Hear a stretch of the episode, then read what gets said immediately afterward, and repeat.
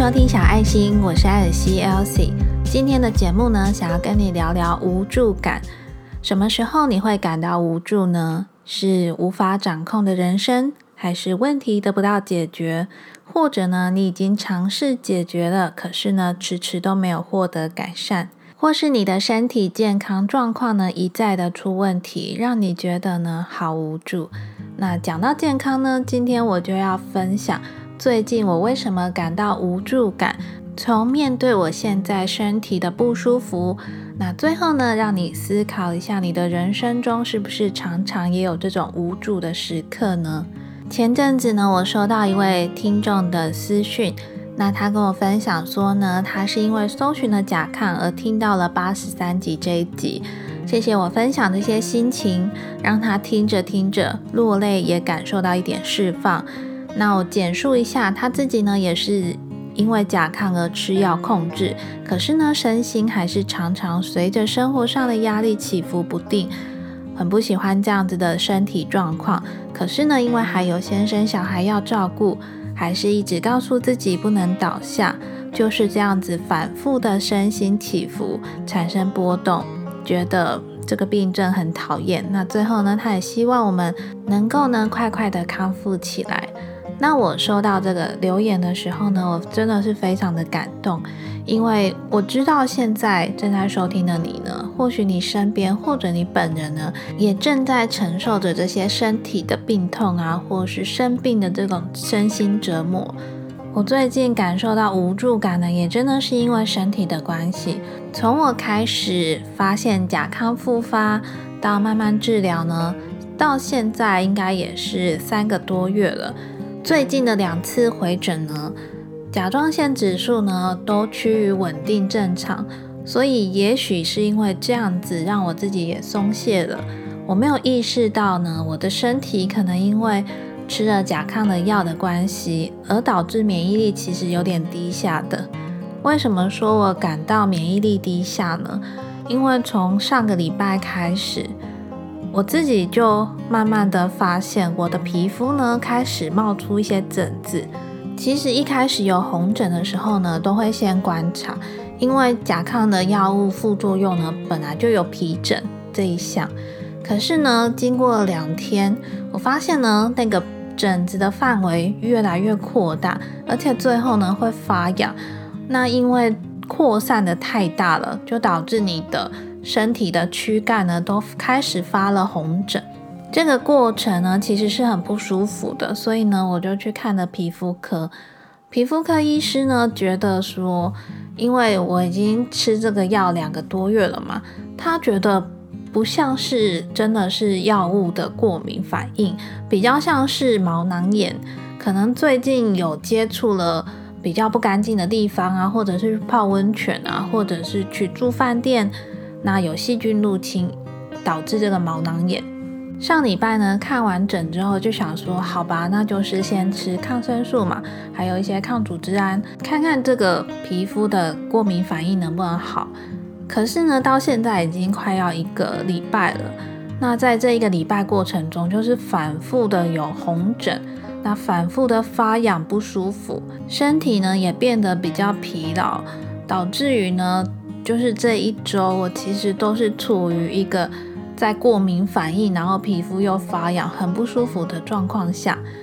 那就在这个状况之下呢，我开始感觉到了害怕跟无助。我害怕的原因是，如果这个抗生素压不下来，那我怎么办？已经快要一个礼拜了，居然都还没有好转的迹象。那是不是治疗的方向错误啊？还是说我得吃更久的药来治疗？那会不会这个毛囊炎就会伴随着我一直反复复发？这些事情呢，都让我很担心。因为你就眼睁睁看着你的皮肤呢变得很糟糕，就是那种羞于见人的状态。在我感觉到害怕无助的这一个礼拜里面呢，其实我也收到了一些听众的私讯，当然。这些听众呢，不是针对身体方面的问题，而是他们成长过程中的人生经历啊，或者呢是他们现在正在害怕的一些事情。我觉得人的相处呢，真的有共识性吧。在我收到这些听众的私讯的时候，其实当下呢，我刚好是有时间能够好好去回复这些问题的。也在回复问题之后呢，我开始去想说，我现在经历的这些身体的无助感，跟很多人在人生中经历的那些无助的时刻呢，其实是很类似的。像是我的身体会产生什么样的病症呢？其实是我自己无法掌控的。那很多人呢，他的人生也许是因为他的原生家庭让他没有掌控权。有些人呢，不见得是他没有主见，而是他身边的人太有主见，所以呢，就会让他自己呢没有办法得到那个掌控权，变成说呢，你只要讲话稍微小声一点。就开始要顺从别人的想法、别人的意见，让自己的人生呢一直往别人想要你前进的那个方向前进。无论呢是身体啊，或者是人生这些产生的问题得不到解决呢，我们要面对这些过程中的不舒服，其实呢都是会非常的无助的。无助的是你不知道你现在走的方向正不正确。而你不知道方向正不正确呢，只能做一件事情，那就是努力。比如说你身体有问题，就是得吃药看医生。那你的人生中呢，遇到什么事情呢，你也得去努力的去克服。可是就像吃药，它不会马上好一样，一定呢得需要一段时间。那过了这段时间呢，你才能够得到身体给你的反馈啊，或者呢。你的无助感是在赚钱方面，那你就必须等待时间，然后看看你努力的方向正不正确，到底有没有赚到钱。在问题还没有得到解决之前呢，这些过程呢，通常都很漫长。那这些过程呢，也会让你开始很无助、很害怕。如果你身边的人或者是你自己呢，正经历这种无助的时刻呢？我想呢，我们需要的就是获得支持。如果能够得到相同类似经验的人分享，比如说我看了很多人家分享他的毛囊炎，那治疗多久，可能会让自己比较心安一点。那在这个过程中呢，其实我们也不想要被苛责，因为没有人愿意发生这些情况。所以，如果你身边的人正经历这种无助的时刻呢，其实你只要陪着他一起度过。刚刚说到不想被苛责嘛，就像我现在这个情况呢，可能就会有人开始说，就像你要早睡早起，不要熬夜啊，不要乱吃东西呀，就是没做好这些，你才会引发什么毛囊炎、免疫力低下。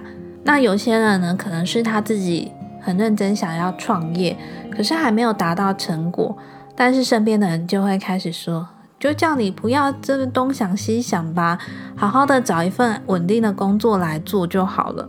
其实这些话语呢，对现在的我们来说，真的是一点帮助也没有，因为谁会想要看到不好的结果发生呢？没有人愿意让这些情况发生。如果可以选择的话。我们也想要健健康康，我们也想要好好的工作赚大钱。所以呢，我希望每个人呢，在跟身边的人相处的时候呢，讲话其实也是要稍微过滤一下。除了身边的人陪着一起度过之外呢，那对于自己呢，对于自己能不能够也做点什么呢？虽然我常常说，每一次的经历呢，都是为了更认识自己，意识到自己的状况。那意识到之后呢，我们就要去改变嘛，避免呢这些情况再次发生。对于我自己来说呢，我可能就会意识到，其实我自己身体的体质正在改变了。那我可能也忽略了身体呢有一些风险不能够去承受。以前可能做了没事呢，也不代表现在做了没事。所以呢，在照顾自己的身体这方面呢，要更加的谨慎小心。我也希望呢，透过今天这一集的分享，分享我自己呢现在正在面临的身体的无助感。那透过这样子的体悟呢，来跟你分享，我们的人生中呢，其实有很多这种害怕与无助的时刻。有很多事情呢，并不是我们能够完全掌控住的。那当事情失控了，该怎么办呢？又该怎么样调试自己的心态来去面对过程中的不舒服？希望透过今天这一集的分享，能够对你有帮助。那如果你也正经历这种无助的时刻的话，希望也能够透过今天这一集的内容，陪着你一起度过。